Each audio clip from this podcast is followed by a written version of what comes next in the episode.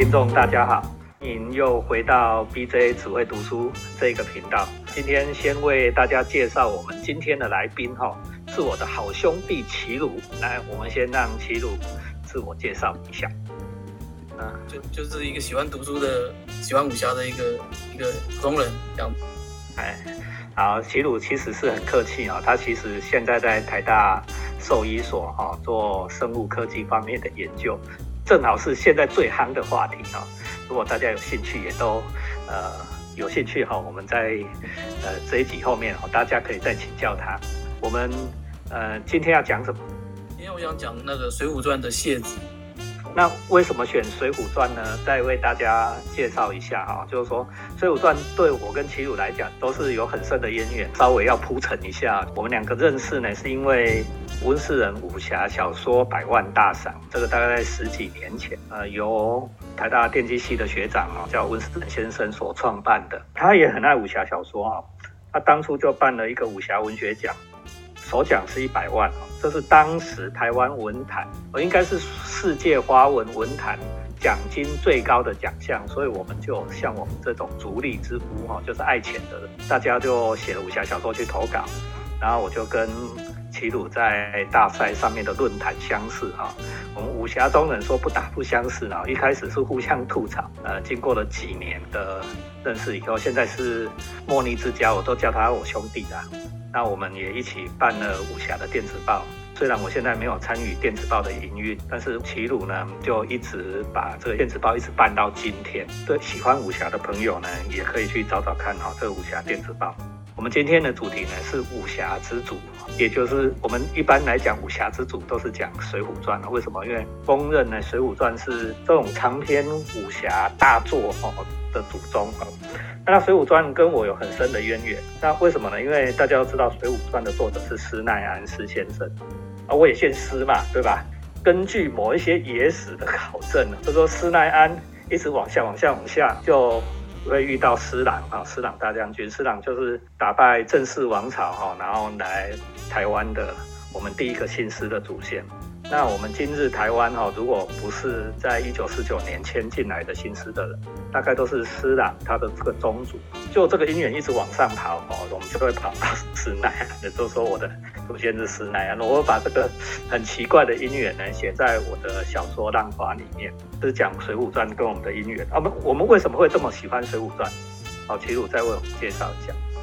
一来当然他他就是你喜欢武侠的人，就是多少会要要看他武侠之主。另外就是我自己在阅读的过程里面，就觉得说，它其实真的是对于人性有很复杂的描写的一个小说，所以就算是到现在这个年代，它还是有它阅读的价值。这样。好，那我们今天要讲的是谢子浩，讲谢子这一块，就是这个谢子，我年我年轻时候看是看不懂的，就觉得他他好像只是在交代说，哦，为什么。那个一零八好汉是妖怪变的吗？是这样子的故事，好像就只这样故事。那可是我前几年重看的时候，我就突然有很不一样的理解。那为了讲这个里面的一些想法，我必须得把故事稍微讲的细一点。所以接下来的时间，我可能要稍微讲一下故事，让大家大家可以了解。好，那在齐鲁开始讲前呢，我先为大家介绍《水浒传》这种章回小说哦，它的。统一的体力哈，就是一开始都会有一个谢子。什么叫谢子？就是以前在说书的时候，先敲一些叮叮当当哦，提醒大家说，哎，现在开始哦。啊，《水浒传》的谢子哈，它有标准的体力，一开始都要一个诗啦，一个词啦。比如说我们最熟的可能是《三国演义》的那一个词啦，呃，古今多少事滚滚长江东逝水，啊，昆仑长江东逝水，这个最熟的。啊，《水浒传》也一样哦，施耐庵先生也为他写的诗，写的词。施耐庵写《水浒》，他是从宋朝开始，他是什么梁唐晋汉周啊，就扯的什么五代十国、五代残唐啦，然后后来出来一个大英雄，叫做赵匡胤啊。赵匡胤呢，收拾这个中土啊破碎的山河，然后统一呢变成大宋王朝，是大宋的开始。然后传了几代以后，传到仁宗皇帝，《水浒》开始是在仁宗皇帝啊。仁宗皇帝呢是。上界哦，书里面说是上界的赤脚大仙哦，叫恰卡短身哦，台语讲恰卡大声，如果对台语熟一点的，恰卡大声专门干嘛？恰卡大声哦，就是我们在讲那个江湖秘医啊，他是专门在医人家的哈。这个跟后面的事情很有关系哦。恰卡大声，他说恰卡大声降生在世上变成人中皇帝的时候呢，上天哦，玉皇大帝派两个人下来辅助他。谁呢？就是说文有文曲，武有武曲啊。文曲星跟武曲星，文曲星是谁呢？就是开封府的府尹，好，叫做包拯，就是我们常常讲的包青天、包青天呐，哈，包青天。武曲星是谁呢？就是征西夏的兵马大元帅狄青。狄青这个故事，哎，狄青的演绎也很长哈，做的够久，我再跟大家讲狄青的故事。然后出了两个贤臣辅助仁宗皇帝，仁宗皇帝换了九个年号。天下太平，然后九年丰富哦，是宋朝的一个大盛世。九年书里面就讲田和大守，谓之三登。为什么叫三登呢？因为三九二十七年，三个九年，总共二十七年，叫做三登之事。人在最好的时候呢，衰运就来了。一个朝代也是，后来发生了什么事？现实的故事是说，背景就是 B J 刚刚讲。那他开始的故事就讲说，京城发生的那个瘟疫，哎，跟最近的那个时事好像有点相关，就是都是有瘟疫出现的。那可是以前以前没有疫苗怎么办？对啊，那就只好就是做一些让百姓比较那个，就减少劳役啊之类的一些事情，百姓能够休养。除此之外呢，就是求人嘛，就是要祈祷，就是要去。请看看老天爷能不能帮忙，这样，所以就有人建议说，就是那要去找那个张天师，就是龙虎山正宗，就是道教有个正正宗的那个一脉，就是龙虎山张天师嘛。大家就说那去求那个张天师，请张天师下山来做法，进行一个大的法会，这样子就能够驱驱逐那个瘟疫。这样，结果那个皇帝呢，仁宗皇帝就找了一个洪太尉。太尉好像也不是很大的官啦，但是他就是一个等于说是一个传令嘛，把这个圣旨带去龙虎山，然后请张天师下山来京城办法会。这个故事主要就是讲这个洪太尉怎么样子去去做事情。那到了洪太尉，诶，到了那个龙虎山下时，我再补充一下哦，洪太尉要出京师，你要知道，说仁宗皇帝，我刚才已经讲了，是一个非常有为。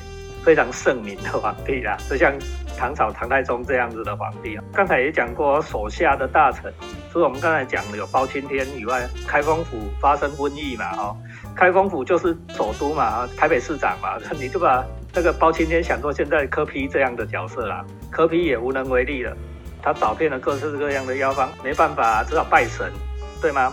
还要拜什么神？哎，这时候书里面出现的另外一个角色，大家在课本里面很熟。叫做范仲淹，《水浒》里面只提到了一个，就带过一个叫做范仲淹。范仲淹是谁？就是《岳阳楼记》里面那个“先天下之忧而忧，后天下之乐而乐”的那一位范仲淹哦。现在的课本搞不好没有范仲淹了。范仲淹的故事在《水浒》有出现了一点点。你要知道，这就是圣明的天子和贤臣都在朝的时候，也是会发生束手无策的事情。那束手无策的事情叫谁去做？只能求神拜佛。那求神拜佛，派出了一个洪太尉。洪太尉就是一个小的，应该说在朝廷里面不大不小的官啊，不大不小的官。如果用我们今天的角度来看，就大概是派了一个局长之类的角色，去去龙虎山要求当天师。对，那这那个这整个现实就在讲这个洪太尉的各种种种行径啊。洪太尉到了那个山下，那个龙虎山在山脚下有很大的道观，非常大。想着，那到到了山下之后呢，他当然就就开门见山，就说是皇帝派我来的，我带着圣旨来的，我想要请那个张天师出山这样子。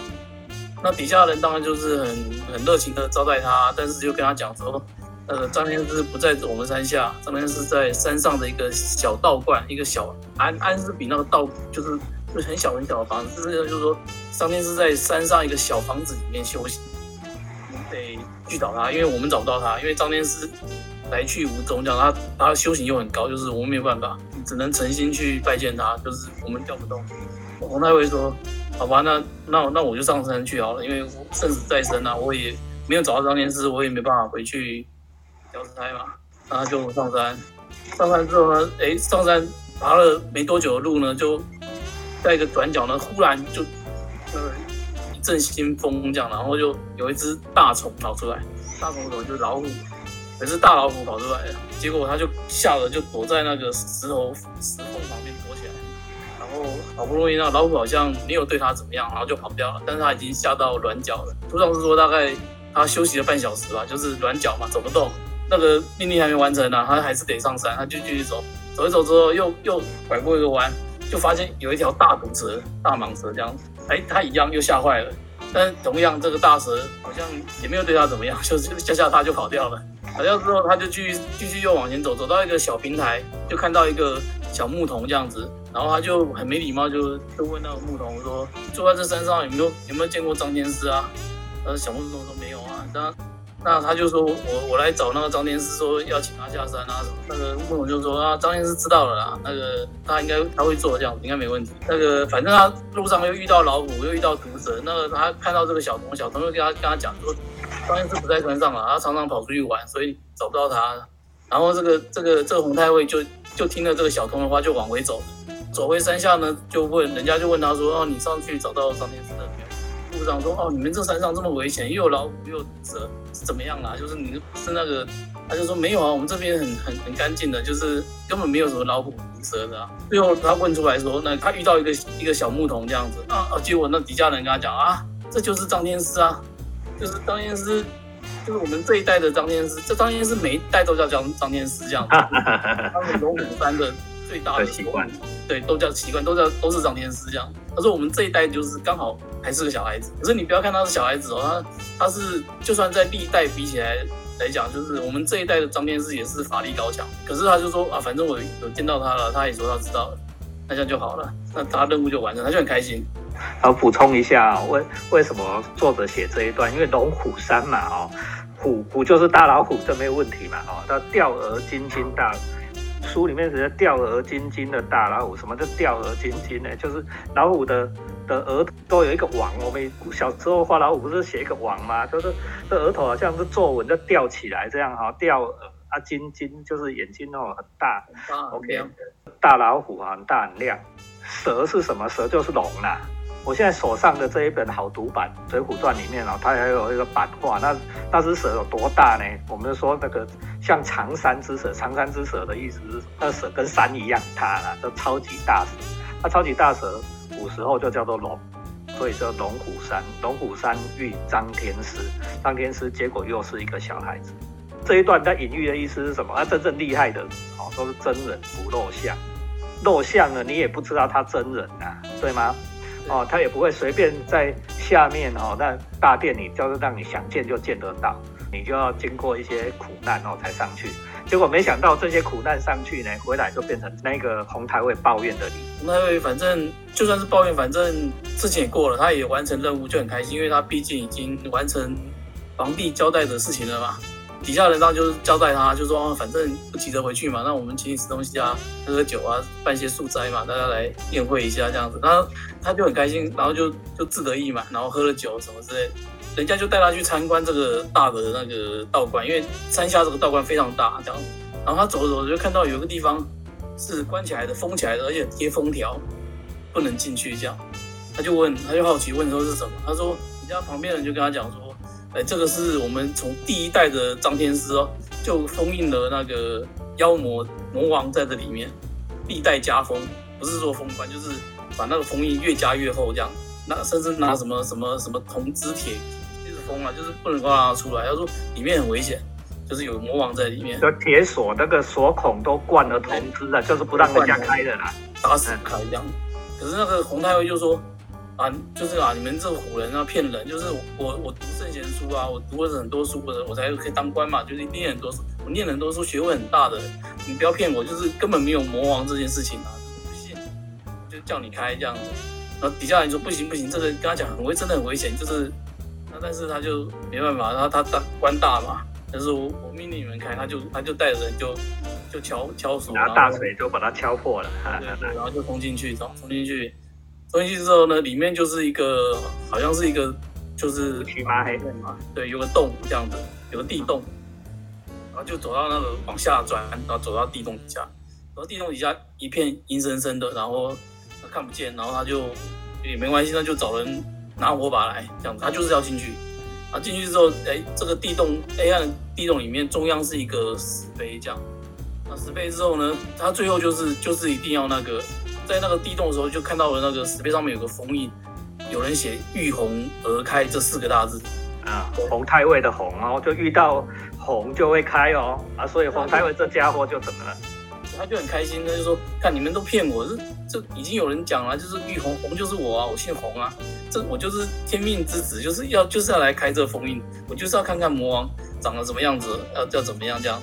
所以他就是把那个碑打破，然后果然打破之后就就开始地动天摇，然后就就里面就有一套黑黑气这样冲出来，冲出来之后，甚至那黑气是有实体的，就是就是冲到外面去之后，把那个房子都给打破。”屋顶给撞破，然后往天上去，然后书上是描写说，就是变成那个就是七彩金光这样子，然后就就飞散这样。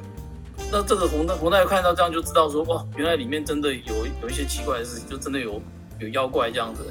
他把那个这个妖怪放出来了这样，那他知道他自己也知道自己搞砸了，可是呢，他就反正就不管了，反正就就走了这样子。你闯大祸的时候，你会怎么做？你看哦，有一种人闯大祸，他就想办法说，有些人会说什么想办法去弥补啦，有些人呢要老实交代，想想看要怎么善后。最俗辣的就是这种洪太尉这种，他装作没事，哎，他交代所有的人哦，说，哎，你们都不讲哦，什么妖魔鬼怪，你们不可以乱讲哦，这件事没有发生过哦，然后他就离开了龙虎殿，任务也完成了，因为。张天师后来还是有来那个京城做法会，就是他完成了任务，然后他他这一段反正就掩盖下来，就就不讲，然后事情就这样过去了。而且他也还就是因为完成了这个任务而受到很多的奖赏，就是等于说就是好好的，就是好好官自我为之，就就这样。谢子的故事其实其实就就就到这边，但是我我多年前重呃几年前重看的时候，我突然就觉得说。这个谢子不是不是只是交代说这个一百零八个好汉是怎么来的，并不是只是暗示说这一百个零八怪就是妖妖魔转世，他就是天生要来作乱的。但我我看到的东西反而是相反，而是说他谢子谢子这一章事实上是在描写一个官僚的的行径，这样就是你看他前面，人家说他要去诚心去上山去拜见这个张天师，张天师才愿意出来见他，可是他有诚心吗？没有啊。他看到什么龙什么这些东西就就吓坏了，而且也没有怀着，我觉得最重要是心意啦。他并并不是真心去，而且你看他最后，他会他他要去接那个封印，他就是他他根本不相信就道教这些东西，就不相信张天师，他根本没有怀着敬意。这个他只是把它当做一件工作，然后把它完成而已。然后他对这件事情并没有敬意，然后对他对他。身边的这些人，或者他面对这些人，没有没有抱抱着敬意，这样，那我觉得这个东西是最坏的一件事情，就是，呃，或者我们反过来用比较另外一个词来形容，就是傲慢，就是官僚的傲慢。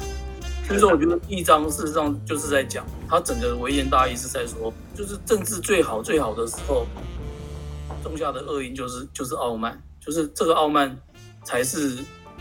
就是说，真正毁毁掉之后，到后面水浒将，就是到水到一百一两百年之后，那么水浒的世界的，就宋朝已经快快亡了，就是快不行，就是就土匪已经很到处流窜，而且官府都拿土匪没办法，有还有外还有那个外敌，就是北方的辽国也很强大，你准备要要来要来侵犯中原，这样就是就是已经快亡国，可是他就是在这且这样的一个一个乱世的一个故事里面，他最最前面的一个小小的楔子。他说的故事是在说，所有的事情，所有的病人，在好的时候就已经种下了，就是在人中的时候，在政治最亲民，人民生活最好最好的时候，帝王最受到爱戴的时候，是吗？对，那个就已经种下这个祸根。这个祸根是什么？就是官僚的傲慢。那我想讲的是，就这样，官僚对自己的专业哈太过于傲慢。像刚才我们讲这个洪太尉，你其实心里根本不信。你跟心里根本不信这个苍天是能解决问题。张天师这段故事，张天师最后真的解决问题了，他去拜拜啊。我们姑且说这这是迷信，但是张天师真的后来解决问题了。但是洪太尉上去的时候，你根本就不信。不信的原因是什么？你根本不相信说以前的人的这种经验，对吗？不信别人给你的教训哦。我们常常在讲，就是说历史能给我们的教训，就是人从历史里面没有办法学到教训。我们现在的状况，刚才齐鲁斯其实是太客气了。在瘟疫的状况，我们晚了人人家一年半发生瘟疫，居然我们不能从别人的教训里面学到任何的东西。也不相信专业。对啊，你不相信专业，不相信专业，你自己读这个东西的人也不相信你自己所读的东西是真的哦。就像洪太尉捧着香去请张天师，但是你不信张天师啊，那这个是是不是在谢子里面所能告诉我们最糟糕的教训？没有错，插插一下话，其实讲到信仰，我觉得就是信仰是很重要的。我其实是说，甚至我甚至是觉得说，就算张天师没有把瘟疫驱除好，但是那个。对于人，对或者说对于你相处的，或者你做事情啊，你要存着，或者说你做事情面对的这些人事，你要存着敬意，这个东西才是一个，我觉得是这个东西才是一个核心。就是你当你当你对这对所有的事物，对这些事物，你就觉得你是官，然后你最懂，对，或者说你你不把别人当成人来看，就是你眼里就是觉得就是别人都不懂啊，别人都不值得尊敬什么，这个东西我觉得才是。官僚恶化的一个最根本的问题，那这个根本的问题，其实我觉得要很远很远的讲的话，就是我我觉得就是信信仰，就是敬意。人家说敬天，天地将，我觉得是可以上上追到这个层次上面去。对对，没错，信仰这件事很重要。如果我们是有时间在讨论科学哲学，比如说我们常常讲说要信科学，科学为什么要信？科学不是就是真实的吗？科学，你如果不信，怎么有科学？你骨子里面就不信科学，你绝对就是没有办法用科学方法去解决你要的问题。那回到齐鲁来讲，官僚政治之所以败坏，都是从最强盛的时候种下了祸因，而这个祸因就是因为你自得意满，你傲慢，这不是很适合现在的现状吗？这是《水浒传》的谢子。告诉我们的小故事，好吗？那我们以后呢，有时间呢，我们在下一集啊，大家如果有兴趣的话，记得啊，要找 BJ 只会读书，按赞、分享、开启小铃铛。我们以后有机会再来继续谈水浒的故事。我们今天谢谢齐鲁，谢谢。